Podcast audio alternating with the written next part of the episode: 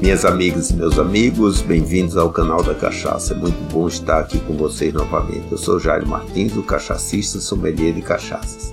Também sou professor, autor, consultor, conferencista e palestrante do segmento bebidas espirituosas, ou seja, destiladas, com ênfase em cachaça no Brasil e exterior. O canal da Cachaça tem o propósito de disseminar conhecimento sobre a história, a cultura, a produção, os tipos, bem como o serviço e apreciação da margem brasileira das bebidas, sempre com estilo, elegância, legalidade e responsabilidade. Estamos presentes em todas as plataformas de áudio. No quadro Casos e Causos, né, nós contamos alguma história pitoresca envolvendo a cachaça. E eu tenho uma história hoje que se passou comigo e com os meus irmãos. Então, é sobre isso que eu gostaria de relatar para vocês. Né? Quer dizer, eu resolvi tirar uns dias de férias né, no último mês para visitar, que eu tenho dois irmãos que moram no Recife. O mais velho é engenheiro, eu diria engenheiro físico, né, por se dedica a pesquisas e a ensino da física na Universidade Federal de Pernambuco.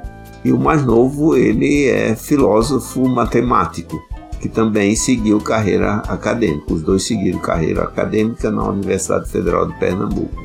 Então já é possível imaginar como é o papo dos dois, né? Principalmente quando a conversa é regada a uma boa cachaça. Então, papo vai, papo vem, logo chegamos à teoria da relatividade. Cada um dentro da sua realidade filosófica e científica, né? apresentando seu entendimento do conceito do Einstein. Né? Como sabem, a teoria da relatividade é um conjunto de estudos feitos pelo físico alemão Albert Einstein, não é? que viveu no período de 1879 até 1955. E na realidade essa, esses estudos definem uma relação entre espaço e tempo sendo ambos de caráter relativo e não estático. Resumidamente, a teoria da relatividade afirma que o tempo não é igual para todos, podendo mudar de acordo com três variáveis: a velocidade, a gravidade e o espaço. Assim, este foi o cerne da discussão. O filósofo trouxe então a teoria de René Descartes, né, que foi responsável pelo desenvolvimento do racionalismo cartesiano, né, segundo o qual o homem não pode alcançar a verdade pura através dos seus sentidos. As verdades residem nas abstrações e em nossa consciência, né, na qual habitam as ideias inatas. Então Descartes convenceu-se de que a única verdade possível era a sua capacidade de duvidar reflexo da sua capacidade de pensar. Assim, a verdade absoluta estaria sintetizada na fórmula eu penso, a partir da qual sua própria existência está concluída. Né? Sua teoria passou a ser resumida na frase penso, logo existo, em latim cogito ergo sum. Agora, já o físico decidiu fazer a defesa da sua teoria focando na relatividade do tempo, ou seja, que o tempo é relativo. Assim, explicou essa relatividade como um caso prático que usa para explicar aos seus alunos essa complexa teoria. Imagine-se em um barzinho, né? assim começou ele explicando esse exemplo para dar esse entendimento da teoria da relatividade com relação ao tempo. Então ele disse: Imagine se você em um barzinho comendo petisco e tomando cachaça. De repente você sente uma dor de barriga daquelas. Levanta-se às pressas e sai correndo para o banheiro.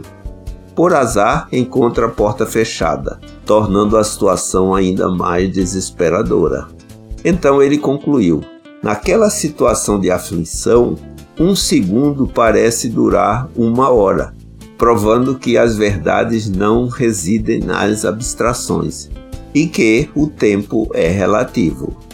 É, o fato é que, com uma boa cachaça, as teorias físicas e filosóficas tornaram-se mais fluidas e de fácil compreensão né, através desses exemplos práticos, e agradando os dois autores, o físico e o filósofo, né, mostrando porque os seus conceitos estavam sendo acessíveis a todas. Foi um fato pitoresco, bastante, eu diria, científico e filosófico, mas que realmente a gente pode usar fatos né, reais que se passam conosco, né, exatamente para aplicar e explicar essas teorias complexas, né? Interessante. Então, agradeço ao ouvinte, né, por ter participado.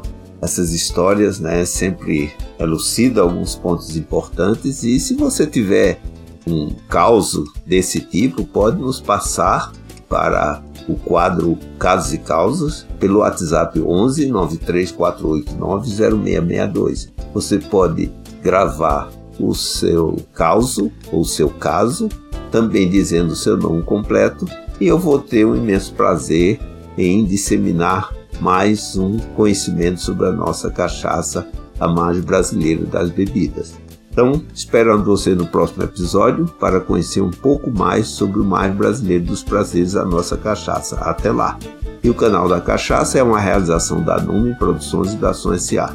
Forte abraço e até o próximo episódio.